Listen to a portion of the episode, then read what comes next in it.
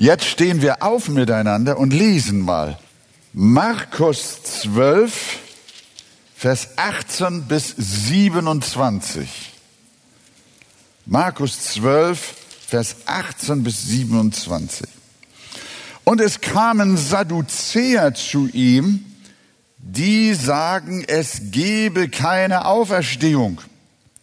Und sie fragten ihn und sprachen, Meister, Mose hat uns geschrieben, wenn jemandes Bruder stirbt und eine Frau hinterlässt, aber keine Kinder, so soll sein Bruder dessen Frau nehmen und seinem Bruder Nachkommen erwecken.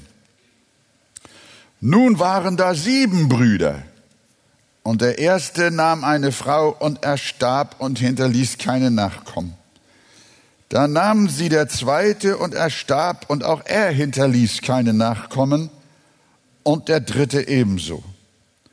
Und es nahmen sie alle sieben und hinterließen keine Nachkommen.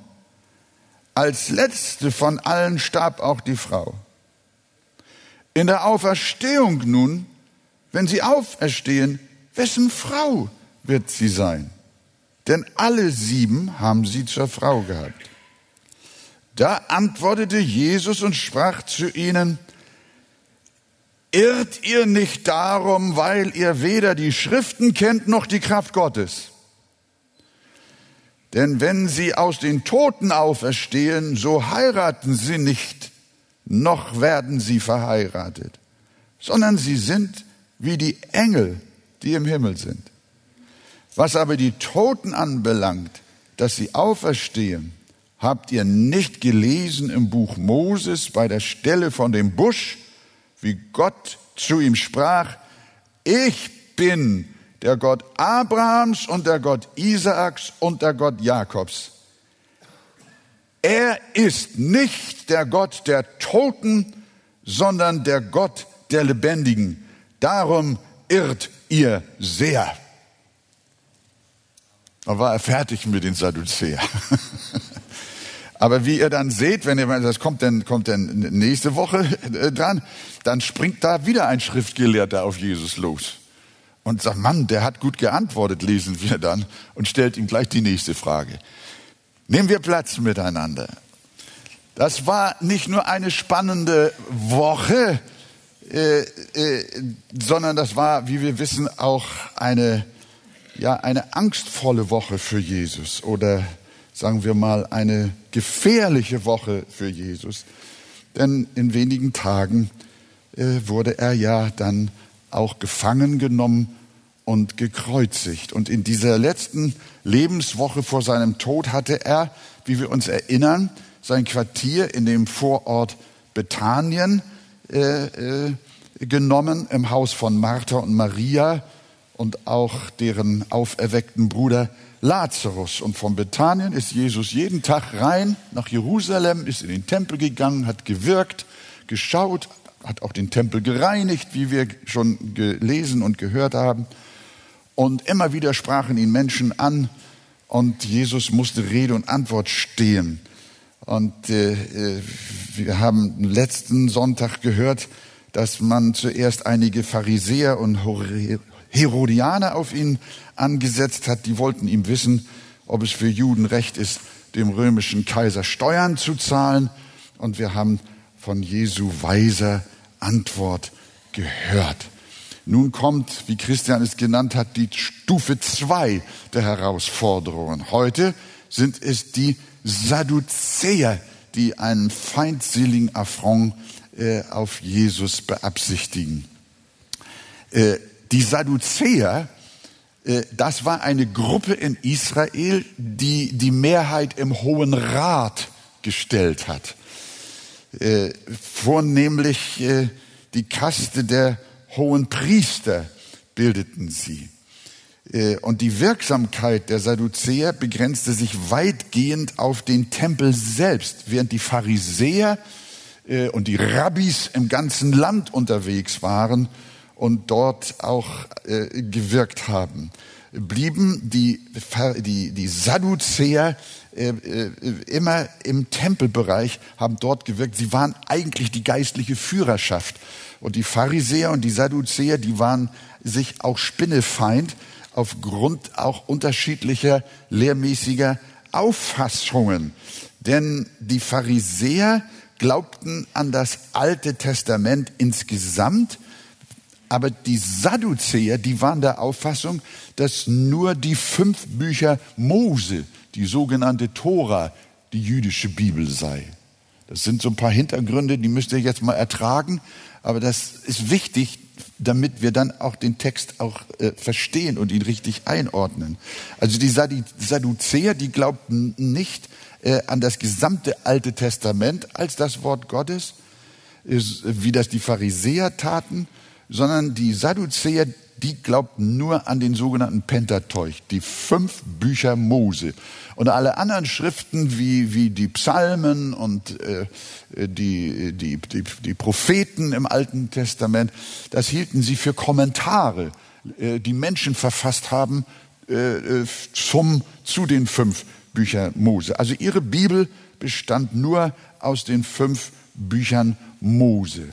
Und weil ihrer Meinung nach in diesen fünf Büchern Mose nichts von der Auferstehung der Toten stehen würde, haben sie auch nicht an die Auferstehung der Toten geglaubt. Für sie war mit dem Tod alles aus. Sowohl für die Seele als auch für den Leib.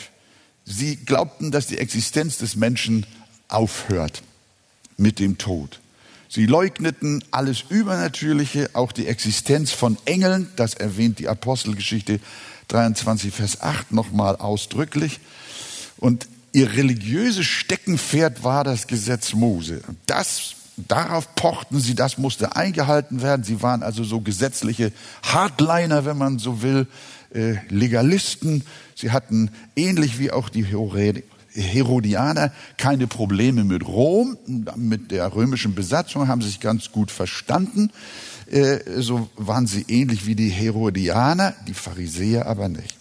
Das, was sie bewegte, gegen Jesus aufzutreten, war nicht, dass sie mit Jesus jetzt theologisch diskutieren wollten, wie das vorher die Pharisäer und die Herodianer hinsichtlich der Steuer getan haben, sondern wir merken, dass die Sadduzäer versuchten, sich Jesus abzuschütteln, indem sie ihn lächerlich machen wollten. Die hatten eine andere Strategie, Jesus loszuwerden. Sie wollten ihn dumm hinstellen. Und dazu benutzten sie das Thema der Auferstehung der Toten. Alle Welt wusste, dass Jesus daran glaubte und sie auch lehrte und sie versuchten, ihn damit bloßzustellen, mit seinem Glauben an die Auferstehung der Toten. So nach dem Motto, guck mal her, Leute, wie blöd der ist, hinter dem ihr alle herrennt. Und dabei gingen die Sadduzäer so vor. Ich bitte euch ein bisschen heute konzentriert zu sein. Habt ihr gut gefrühstückt? Ja? Und eure Tabletten habt ihr auch genommen? Äh, dann ist alles in Ordnung, nicht wahr? Äh, dann wollen wir uns mal ein bisschen auf den Text konzentrieren. Das bringt der Text so mit, das bin nicht ich, sondern das ist jetzt die Bibel, die uns da herausfordert. Und äh, wir wollen auch die Schrift ehren, gerade auch in diesen nicht so gängigen Schrifttexten, die aber vom Heiligen Geist, wie wir auch sehen werden, eindeutig inspiriert sind. Die Sadduzäer gingen in ihrer Attacke gegen Jesus genauso vor, wie der Teufel es in der Wüste mit Jesus getan hatte. Satan zitierte Schriftworte und sagte sogar einmal wörtlich zu Jesus, es steht geschrieben. Und Jesus antwortete dann, es steht aber ebenfalls geschrieben. Könnt ihr euch erinnern? Aber die Sadduzäer fangen genauso an. Sie sagen in Vers 19, Meister, Mose, hier seht ihr es, Mose, das war ihr Buch. Mose hat uns geschrieben. Wenn jemandes Bruder stirbt und eine Frau hinterlässt, aber keine Kinder, so soll sein Bruder dessen Frau nehmen und seinem Bruder Nachkommen erwecken. Und tatsächlich Das steht im Gesetz Mose, in der jüdischen Bibel. Das haben sie sich nicht aus der Luft gegriffen. Fünften Mose, fünf bis sechs. Ich lese es vor, damit wir es alle genau auch sehen. Da hat Mose geschrieben, wenn Brüder beieinander wohnen und einer von ihnen stirbt und er hatte keinen Sohn, so soll die Frau des Verstorbenen nicht einem fremden Mann von auswärts gehören, sondern ihr Schwager soll zu ihr eingehen und sie sich zur Frau nehmen und ihr die Schwagerpflicht leisten.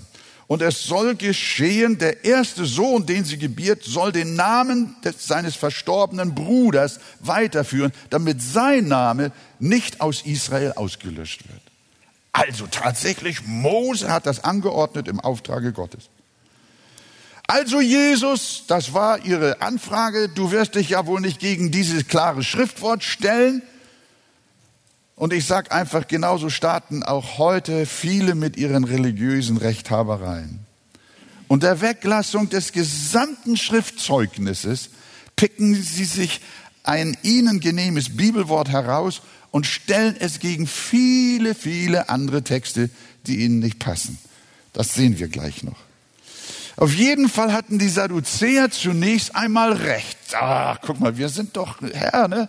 wir, wir agieren mit der Bibel. Das siehst du doch. Ne? Wir stehen auf dem Boden Gottes, auf dem Boden Moses. Was willst du? Wir, wir zitieren die Bibel.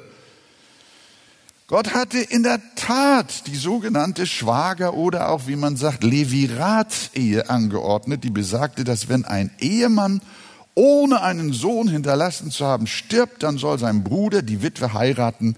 In jedem Fall blieb die Ehe, äh, in jedem anderen Fall blieb die Ehe mit der Schwägerin jedoch verboten, dass wir das richtig einordnen. Wie ernst Gott die Regel schon vor Moses Zeit genommen hat, zeigt die Geschichte von dem berühmt berichtigten, berüchtigten Onan. Er ging die Levirats-Ehe mit seiner Schwägerin Tama ein. 1. Mose 38 findet ihr diese Erzählung. Er ging mit seiner Schwägerin äh, Tama äh, die Levirats-Ehe ein, also die Schwagerehe, weigerte sich aber, einen Erben für seinen Bruder zu zeugen. Er schlief zwar mit Tama, verhinderte aber die Zeugung. Und was hat Gott mit ihm gemacht? Er ließ ihn deshalb sterben. Er verweigerte die Schwagerehe. Wir erinnern uns auch an die bewegende Geschichte von Ruth,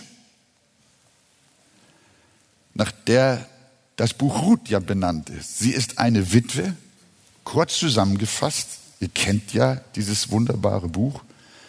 Sie ist eine Witwe und hat kein Kind durch das sie die Familie ihres verstorbenen Ehemannes erhalten kann.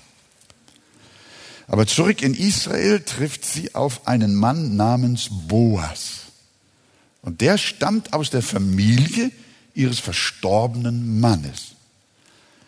Und als nächster Verwandter springt er als sogenannter Löser oder Erlöser in die Ehepflicht, die Mose geboten hat, ein und heiratet die kinderlose Ruth. Und das Kind, das sie miteinander bekamen, war Obed und aus dessen Linie kam dann David. Und aus dessen Linie kam der Messias, Jesus.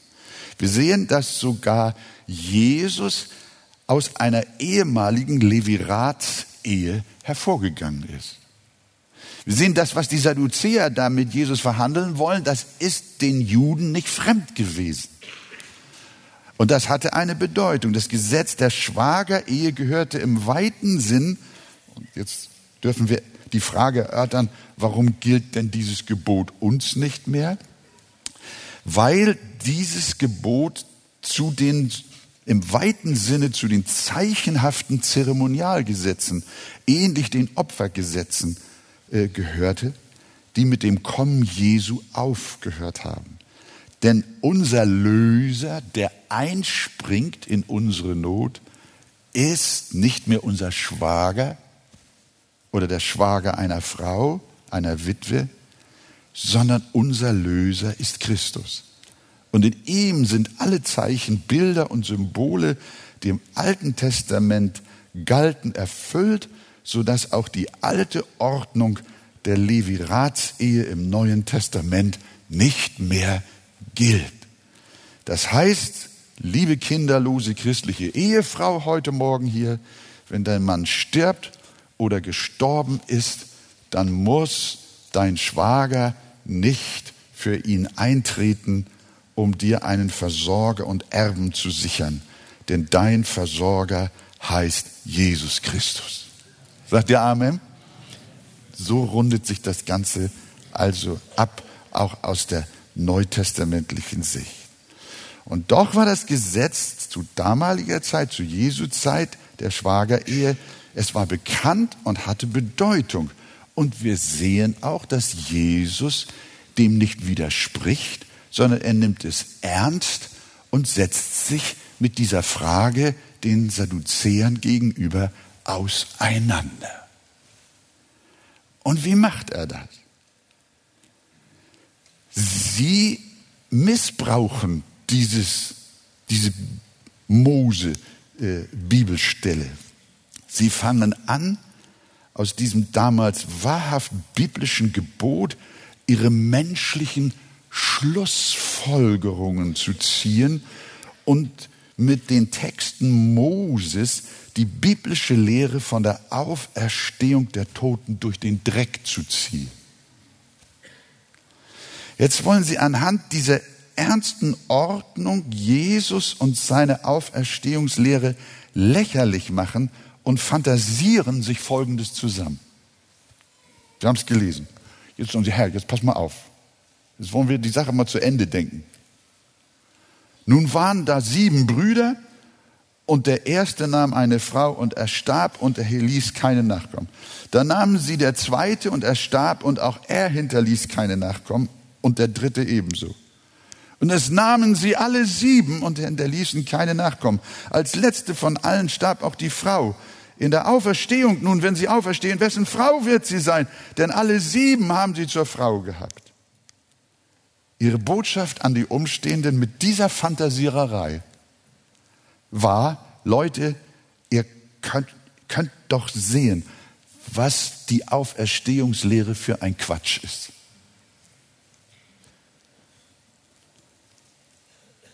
Soll ein solches Chaos das ewige Leben sein, dass im Himmel keiner mehr weiß, wer mit wem verheiratet sein soll oder nicht?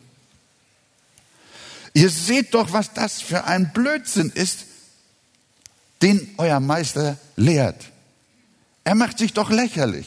Lasst uns mal sehen, wie er sich, wie Jesus sich aus diesem Widerspruch herausredet. Und Jesus bleibt immer strikt bei der Bibel. Jesus nimmt nie nur ein Vers raus oder eine Passage, sondern Jesus kennt das Gesamtzeugnis der Schrift. Denn die Summe der Schrift ist Weisheit. Da sind wir jetzt in dieser Auseinandersetzung. Und was der Herr ihn erstmal an den Kopf schmeißt, ganz klar, er sagt, irrt ihr nicht darum, weil ihr weder die Schriften kennt noch die Kraft Gottes. Das ist erstmal der Satz, den Jesus antwortet. In Vers 27 zum Ende der Auseinandersetzung fügt er nochmal hinzu. Darum irrt ihr sehr. Wir würden heute sagen, darum irrt ihr gewaltig. Auch heute treffen wir Leute, die fühlen sich sehr schlau und meinen, die Bibel gegen sich selbst ausspielen zu können. Sie lesen ein Bibelwort und leiten daraus tolle Spekulationen ab und wollen durch diese ihre Fantasien die Bibel in Misskredit bringen, den biblischen Glauben lächerlich machen und die Verkünder des Evangeliums dumm dastehen lassen. Zum Beispiel eine Frage, immer wieder hörst du das. Wo nahm Kain sein Weib her? Kennt ihr das noch? Heute nicht mehr so gängig. Als ich gläubig wurde, und dann wurde ich immer gefragt, ja, die Bibel widerspricht sich doch. Wo kommt dies her? Wie kommt das her? Die Bibel ist verkehrt. Hier sind Fragen. Mensch, guck mal, Herr, Auferstehung im Himmel, wie geht das da eigentlich weiter? Bum, bum, bum, bum. Und dann glühen die Drähte im Kopf der Gottes, der, der, der Wahrheitsleugner werden heiß und Jesus sagt, ihr irrt gewaltig. Die Antwort an diese Arroganz lautet, ihr irrt, weil ihr weder die Schriften kennt, noch die Kraft Gottes. Und das ist die Not, liebe Freunde. Wir haben hier mit den Sadduzäern wieder halbgebildete äh, Bibelleser. Das ist auch heute so. Äh, Menschen agieren mit der Bibel und produzieren den größten Blödsinn. Und man muss ihnen mit den Worten Jesus sagen, ihr kennt die Schrift nicht. Und deshalb möchte ich uns auch bitten, liebe Gemeinde, das ist so wichtig, dass wir nicht, nicht halb, halb gebildet sind, was das Wort Gottes angeht. Dass wir so ein bisschen wissen. Ich begegne auch manchmal unter Freikirchlern vielen Christen, die, die, die, die, die, die meinen, sie kennen die Bibel und sie wissen schon alles und sie brauchen nichts mehr hinzulernen.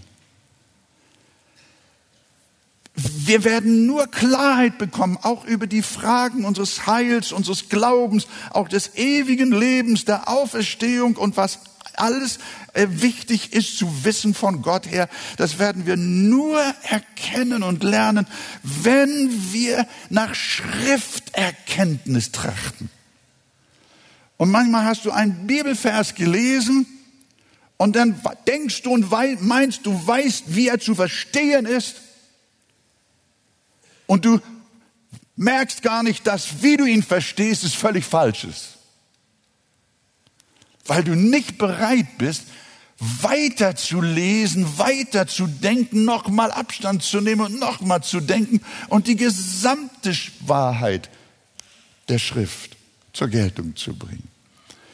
Umso mehr freuen wir uns, wenn wir Fernsehzuschauer, äh, wenn Fernsehzuschauer uns schreiben, äh, äh, oder uns auch anrufen und sagen sie, also ich, jetzt kapiere ich langsam. Ich dachte 30 Jahre lang, ich hätte die Bibel verstanden, aber mir gehen ja Lichter auf. Sie hören dann solche Predigten wie auch heute, die ein bisschen versuchen, tiefer auch in Gottes Wort hineinzugehen, Zusammenhänge zu sehen, zu verstehen und zu begreifen. Und dann sagen sie, oh, das habe ich ja noch gar nicht gewusst. Und so geht es uns allen. Die Sadduzäer, das waren Theologen, vermeintliche Theologen. Und Jesus sagt zu ihnen, ihr bringt zwar die Schrift und beruft euch darauf, aber ihr irrt gewaltig. Und deshalb lasst uns demütig sein, damit wir uns nicht irren, sondern immer Lernende bleiben. Und deshalb möchten wir auch in unseren Gottesdiensten weiter das gepredigte Wort, das wir mit Liebe und Demut auslegen, die Schrift, die sich selber auslegt, soll Thema unserer Predigt sein, damit wir lernen und die Schrift kennenlernen, damit Jesus nicht zu uns sagen muss, ihr irrt euch gewaltig. Sagt ihr Amen? Inwiefern zeigt uns Jesus nun in den weiteren Versen, dass sie sich gewaltig irrten? Ihre Idee von den sieben verstorbenen Männern und der siebenmal kinderlos verwitweten Frau, die schließlich auch gestorben ist, entnahmen sie von der Theologie der gegnerischen Pharisäer. Das muss man jetzt auch wissen. Sie glaubten, die Pharisäer glaubten an die Auferstehung der Toten. Aber die, die Sadduzäer, die fielen von der einen Seite vom Pferd und glaubten überhaupt nicht an die Auferstehung. Und die Pharisäer, die fielen von der anderen Seite vom Pferd und glaubten verrückt von der Auferstehung. Sie meinten nämlich, das Leben nach der Auferstehung werde eins zu eins in gleicher Weise fortgesetzt wie hier auf der Erde. Sie waren der Überzeugung, dass eheliche Beziehungen auf der Erde in der jenseitigen Welt für immer andauern. Vater und Mutter und ihre kleinen Kinder bleiben im Himmel exakt, was sie auf Erden waren. Die Pharisäer meinten sogar, dass die Verstorbenen in derselben Kleidung auferstehen werden, in der sie gestorben sind. Die haben die Auferstehung veralbert durch ihren äh, durch, durch, durch ihre Spekulationen, die haben auch nicht auf die Schrift gehört und geachtet. Und so merken wir, du kannst in jede Richtung abkommen von, von der Wahrheit. Aber das, was die Pharisäer sich von der Auferstehung erdachten, das nahmen jetzt die Sadduzäer und haben Jesus damit konfrontiert.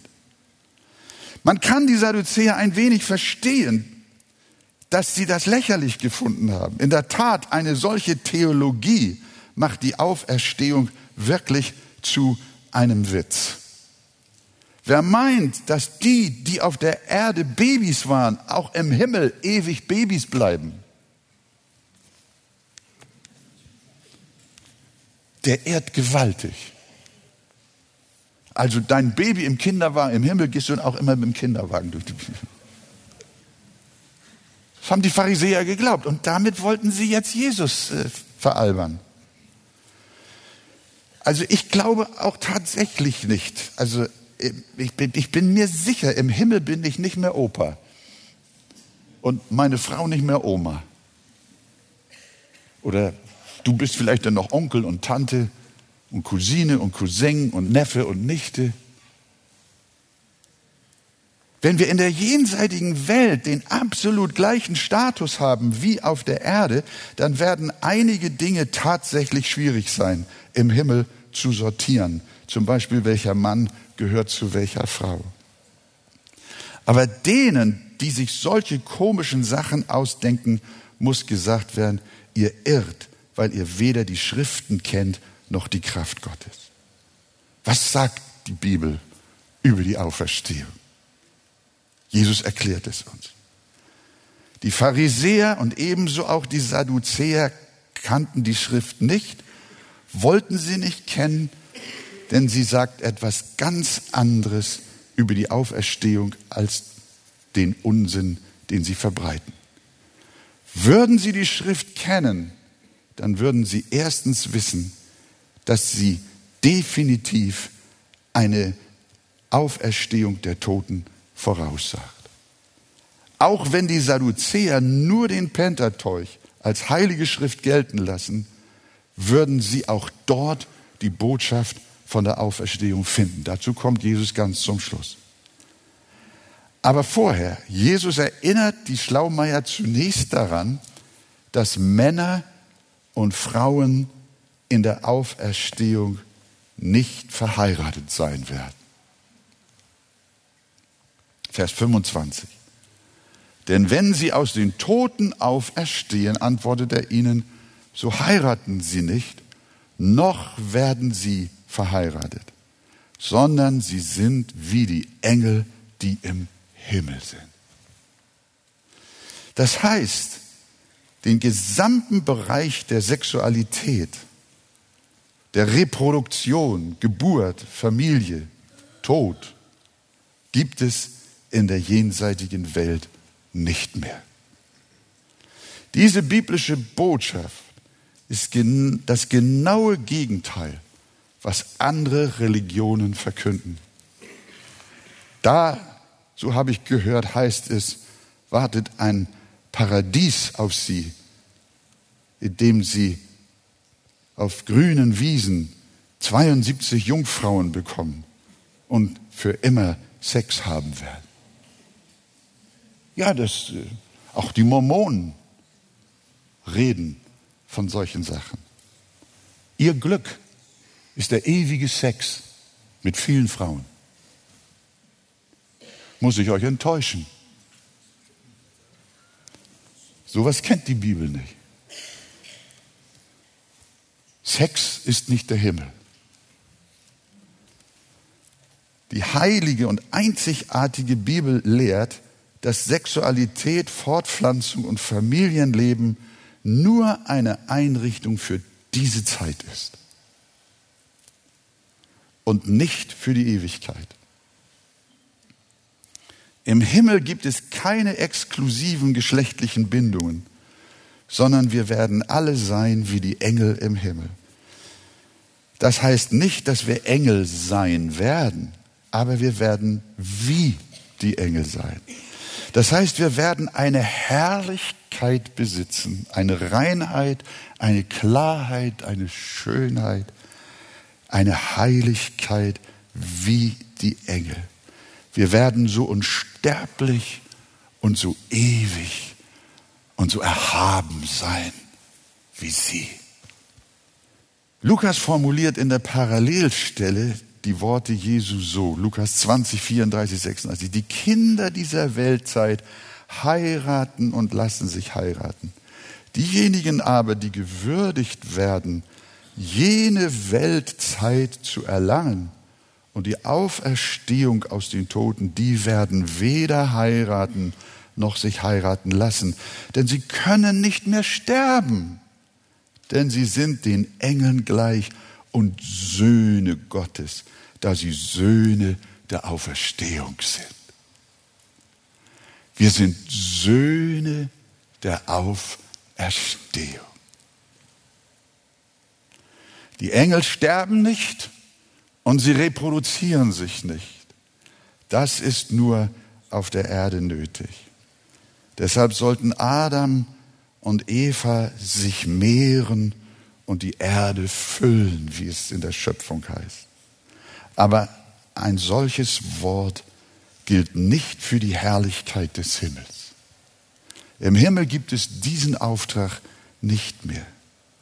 Hier in dieser Zeit ist Fortpflanzung unerlässlich und dass ihr mich, dass ihr mich besser noch Jesus nicht falsch versteht. Sexualität, Fortpflanzung, Familie, Kinder ist eine herrliche Gabe des Schöpfers. Sie schenkt uns Ehe, Familie, ja Generationen. Welch ein Segen ist das, aber nur für diese Zeit. Aber in jener Welt stirbt niemand mehr und niemand mehr wird geboren. Und Ehe ist nicht mehr nötig. Jeder von uns ist dann vollkommen.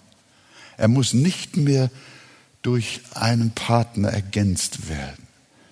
Er braucht keine erste oder zweite Hälfte mehr. Hier sind wir unvollkommen und es ist nicht gut, sagt die Schöpfung, dass der Mensch allein ist. Hier werden wir erst durch unseren Partner komplett, um uns zu reproduzieren. Im Himmel ist niemand mehr nötig, durch den wir ergänzt werden müssen. Als Einzelne fehlt uns im Himmel nichts. Wir werden jeden vollkommen und gleichermaßen lieben. Die Ehe ist dort nicht notwendig, sie ist nur für diese Zeit. Aber eine Hochzeit gibt es doch. Hallo? Eine Hochzeit gibt es im Himmel doch, aber nur eine. Und das ist die Hochzeit des Lammes. Jesus Christus ist der Bräutigam. Nur er allein und die Gemeinde der Heiligen ist seine Braut. Und die Kinder Gottes freuen sich schon und rühmen. Und das ist, Freunde, das ist die unaussprechliche Freude. Das ist die Lust am Herrn. Lasst uns fröhlich sein und jubeln und ihm die Ehre geben, denn die Hochzeit des Lammes ist gekommen und seine Frau hat sich bereitet. Glückselig sind die, welche zum Hochzeitsmahl des Lammes berufen sind. Also wir sehen, Gott ist im Himmel nicht damit beschäftigt zu sortieren, welche Frauen zu welchen Männern gehören solch ein Problem konstruieren nur die Sadduzäer. Die Schrift kennt solches Problem nicht. Und deswegen sagt Jesus, ihr ehrt sehr. Die Briefe des Paulus muss man den Sadduzäern zugute halten, kannten sie ja nicht. Aber uns heute hilft Paulus bei dieser Thematik sehr. Ich würde sogar sagen, auf fantastische Weise, indem er uns das Geheimnis der Auferstehung erklärt. Er schreibt in 1. Korinther 15, aber jemand könnte einwenden, wie sollen die Toten auferstehen und mit was für einem Leib sollen sie kommen? Dazu gibt Paulus die Antwort, auch ganz rigoros, du Gedankenloser. Wahrscheinlich hat er auch so ein bisschen diese pharisäische Sicht der Auferstehung äh, äh, so im Hinterkopf, denn er kam ja auch daher und auch das, was die Sadduzäer produzierten und sagt, du Gedankenloser, sagt er zu diesem Fragesteller, wie sollen die Toten auferstehen und mit was für einem Leib sollen sie kommen? Und Paulus sagt, was du siehst, wird nicht lebendig, wenn es nicht stirbt. Und was du siehst, das ist ja nicht der Leib, der werden soll. Hör mal, Paulus sagt, was du siehst, ist nicht der Leib, der werden soll. Du siehst etwas, aber etwas anderes ist das Ergebnis. Sondern ein bloßes Korn etwa von Weizen oder einer anderen Saat. Wenn du ein Samenkorn siehst, erwartest du als Ernte ja nicht wieder ein Samenkorn. Sondern du erwartest, dass das Samenkorn verwest und stirbt und etwas ganz Neues, ja etwas anderes hervorsprießt. Und so ist es mit der Auferstehung des Leibes. Er wird zur Verwesung in die Erde gelegt und hervor kommt nicht der alte Leib, sondern durch das Wunder der Kraft Gottes kommt etwas Verwandeltes empor. Und entsprechend schreibt Paulus, so ist es auch mit der Auferstehung der Toten. Es wird gesät in Verweslichkeit und auferweckt unverweslich. Es wird gesät in Unehre und auferweckt in Herrlichkeit. Es wird gesät in Schwachheit und wird auferweckt in Kraft. Und jetzt bringt das Ganze auf den Punkt und es wird gesät ein natürlicher, ein fleischlicher Leib und es wird auferweckt nicht mehr ein fleischlicher Leib, sondern ein geistlicher Leib. Es gibt einen natürlichen Leib für die Erde. Und es gibt einen geistlichen Leib für die Ewigkeit. Das bedeutet, dass der natürliche, fleischliche Leib hier bleibt. Und Paulus sagt, das sage ich Brüder, euch, Brüder, Fleisch und Blut werden das Reich Gottes nicht erben. Deswegen kann Mann und Frau auch dort nicht mehr körperliche Gemeinschaft haben. Denn sie haben keinen irdischen Leib mehr, sondern sie haben einen himmlischen, einen geistlichen Leib. Fleisch und Blut können das Reich Gottes nicht erben. Auch erbt das Verwesliche nicht die Unverweslichkeit. Und damit ist klar, dass es im Himmel keine Sexualität mehr gibt. Denn unser Leib ist geistlich. Unser irdischer Leib gehörte dem an, der irdisch war, führt, äh, führt Paulus weiter aus, nämlich Adam. Aber unser himmlischer Leib gehört dem an, der himmlisch ist, nämlich Jesus. Unser, unser Leib wird im Himmel so sein wie sein Leib, nämlich geistlich. Ein Herrlichkeitsleib, ein Ewigkeitsleib. Etwas ganz Wunderbares. Und ihr lieben Freunde, sollte jemand hier sein, der sagt, was wird aus meiner Frau, wenn ich sterbe? Oder umgekehrt. Ich habe von Männern gehört und manchmal sind sie auch zu mir gekommen und gesagt, weißt du, wenn ich sterbe, dann habe ich Angst, dass meine Frau jemand anders heiratet. Oh Mann, ja. Hm. Das ist unser Fleisch, möchte die Frau für den Himmel auch noch reservieren. Und dann können wir uns das nicht vorstellen. Aber ich habe von einem Pastor gehört, es war ein tiefgläubiger, geheiligter Mann. Er war natürlich schon älter. Aber er hat sich Sorgen gemacht. Und er ist zu seiner Frau hingegangen und sagt, Frau, wenn ich nicht mehr da bin, weißt du, dort ist ein, äh, ein Bruder. Er ist allein. Und vielleicht könnte er auch mit dir sein und du mit ihm noch für diese Zeit, denn ich gehe zu Jesus. Der liebte seine Frau.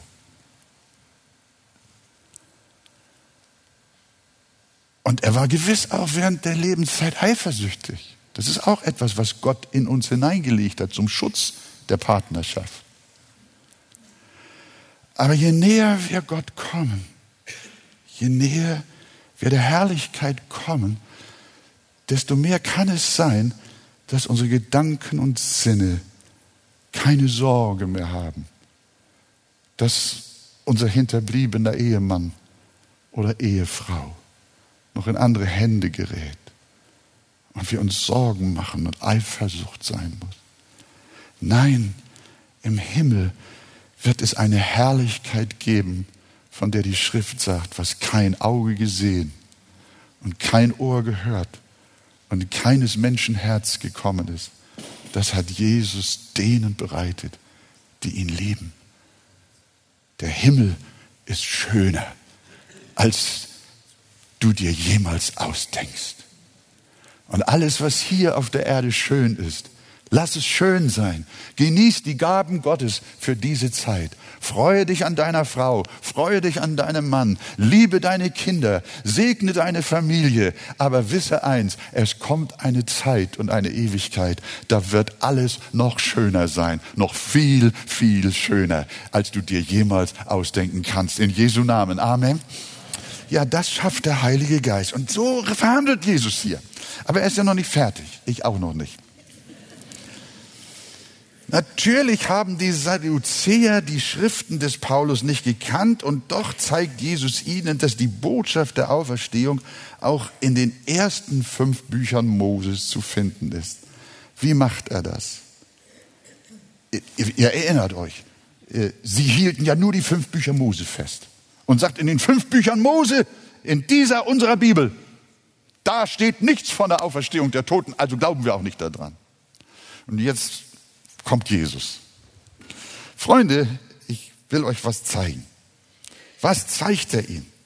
Dass die Botschaft der Auferstehung in den ersten fünf Büchern Mose doch zu finden ist. Und wie macht er das? Indem er sagt, Vers 26 bis 27. Was aber die Toten anbelangt, dass sie auferstehen, habt ihr nicht gelesen im Buch Mose bei der Stelle von dem Busch, wie Gott zu ihm sprach, ich bin der Gott Abrahams und der Gott Isaaks und der Gott Jakobs. Er ist nicht der Gott der Toten, sondern der Gott der Lebendigen. Mit diesem Hinweis auf der Begegnung, auf die Begegnung Moses mit Gott durch den brennenden Busch, erklärt er ihnen, dass auch in den fünf Büchern Mose von der Auferstehung die Rede ist. Achtet einmal genau auf die Worte Gottes, die der Herr dem Mose aus dem Busch entgegengerufen hat. Er hat gesagt, ich bin der Gott Abrahams und der Gott Isaaks und der Gott Jakobs. Nach dem Glauben der Sadduzäer hätte Gott aber sagen müssen, ich war der Gott Abrahams, Isaaks und Jakobs. Denn zu Moses Zeit waren die drei Väter, Abraham, Isaak und Jakob, ja schon verstorben. Und nach Sadduzäer Überzeugung existierten die drei Väter ja auch gar nicht mehr. Jesus aber machte ihnen klar, ja, die drei Väter waren bereits verstorben, aber Freunde, weil sie noch lebten, als Gott mit Mose durch den Busch redete, hat er gesagt, hat er nicht gesagt, ich war der Gott Abrahams, Isaaks und Jakobs, sondern er hat gesagt, ich bin es immer noch. Ich bin ihr Gott. Und weil Gott trotz ihres Todes sie immer noch leben, weil sie trotz ihres Todes immer noch lebten, darum hat Gott aus dem Busch zu Mose gesagt, ich bin ich bin immer noch der Gott Abrahams, Isaaks und Jakobs. Hätte Gott von Toten gesprochen, dass er ihr Gott wäre, dann wäre er ja ein Gott der Toten. Dann wäre er ein Gott von Leichen. Aber Jesus ruft deutlich aus, der Gott der Väter, er ist nicht der Gott der Toten, sondern der Gott der Lebendigen. Habt ihr das gehört? Gott hat keine Toten. Wollen wir es mal zusammen sagen?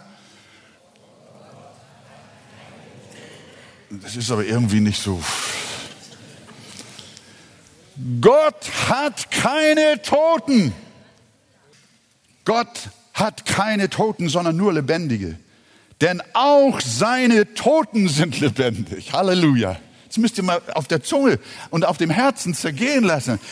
Es gibt keinen, Gott hat keine Verstorbenen, sondern er sagt, Jesus, ich bin die Auferstehung und das Leben. Wer an mich glaubt, der wird leben, auch wenn er stirbt. Halleluja. Die Toten, die an den Herrn Jesus einst geglaubt haben, die glauben immer noch und sie leben. Gott ist niemals ein Gott der Toten, ihr Sadduzäer. Euer Glaube ist irre. Ihr glaubt an einen Gott, der Tote hat. Aber Gott ist kein Gott der Toten, sondern ein Gott nur der Lebendigen. Und darum spricht er auch von den bereits verstorbenen Abraham, Isaac und Jakob aus dem Busch zu Mose. Ich bin der Gott Abrahams, Isaaks und Jakobs. Halleluja. Ist das gut? Oh, ich finde das gut. Das ist, ich finde das gewaltig. Und das, ihr lieben Sadduzäer, steht nicht erst im Buch der Psalmen und der Propheten, das steht nicht erst im Neuen Testament, sondern das steht schon in euren fünf Büchern Mose. Die Lehre von der Auferstehung ist so alt wie die Bibel und noch älter. Nur ihr kennt die Schrift nicht, sagt Jesus. Und so wird, ist bei der Wiederkunft Jesu gibt es eine Auferstehung der Toten. Und wenn wir nicht bis zur Entrückung bleiben, liebe Freunde, wir alle, wird jeder von uns die Auferstehung der Toten erleben. Die einen zur Auferstehung, der, die einen die Auferstehung zum Leben und die anderen die Auferstehung zum Gericht. Und damit waren die Sadduzäer entwaffnet und sie gingen. Aber der Hass gegen Jesus blieb und es stieg. Und es waren nur noch zwei Tage, bis sie ihn umbrachten. Zum Schluss, was machen wir mit der Auferstehungslehre? Das diesseitige Leben endet nicht mit dem Tod. Es ist nicht auch schön zu sehen hier in diesem Abschnitt, äh, wie, wie Jesus selber auch so deutlich macht, was er geglaubt hat. Jesus hat an das Alte Testament geglaubt und hat an die Auferstehung geglaubt. Hat ja auch gerade den Lazarus vor ein paar Tagen vom Tod zum Leben geholt. Wie sollte er nicht glauben, dass die Toten auferstehen? Aber seine Beweisführung gründet Jesus immer in den Schriften des Alten Testamentes, bei Mose angefangen.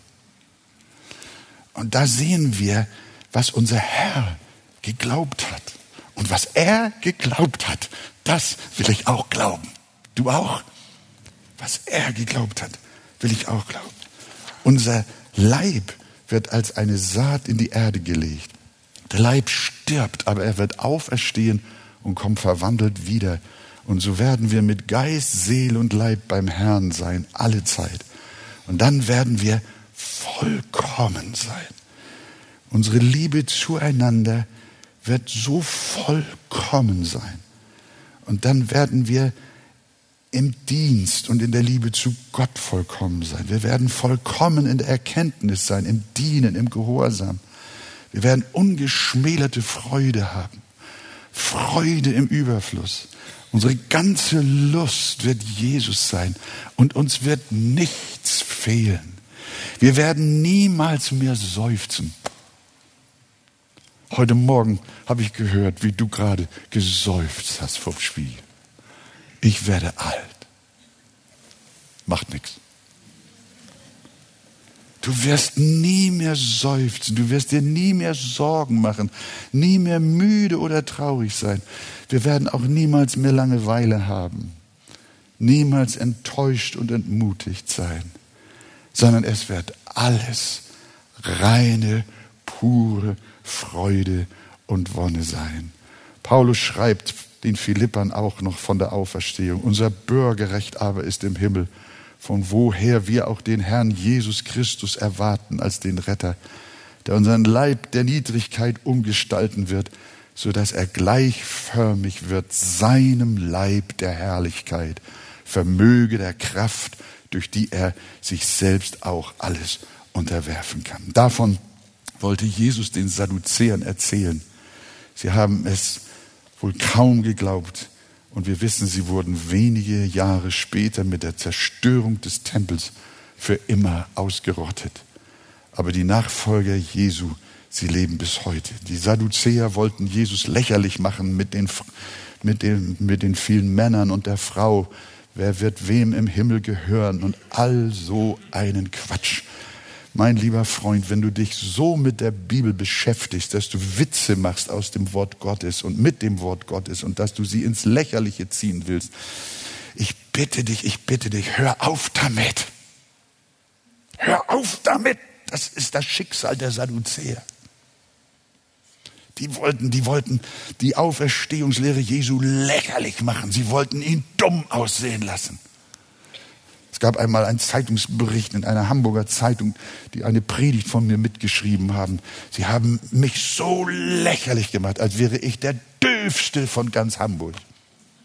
Das mag ja vielleicht auch sein. Aber eins kann ich euch sagen, dieses, dieser Unglaube, der wird vergehen. Aber der Glaube, der wird bestehen. In Jesu Namen. Sagt ihr Amen? Und darüber freuen wir uns von Herzen. Die Nachfolger Jesu leben bis heute. Mach Gott nicht lächerlich. Mach die Bibel nicht lächerlich. Erzähl keine dummen Fantasien und spekuliere nicht rum.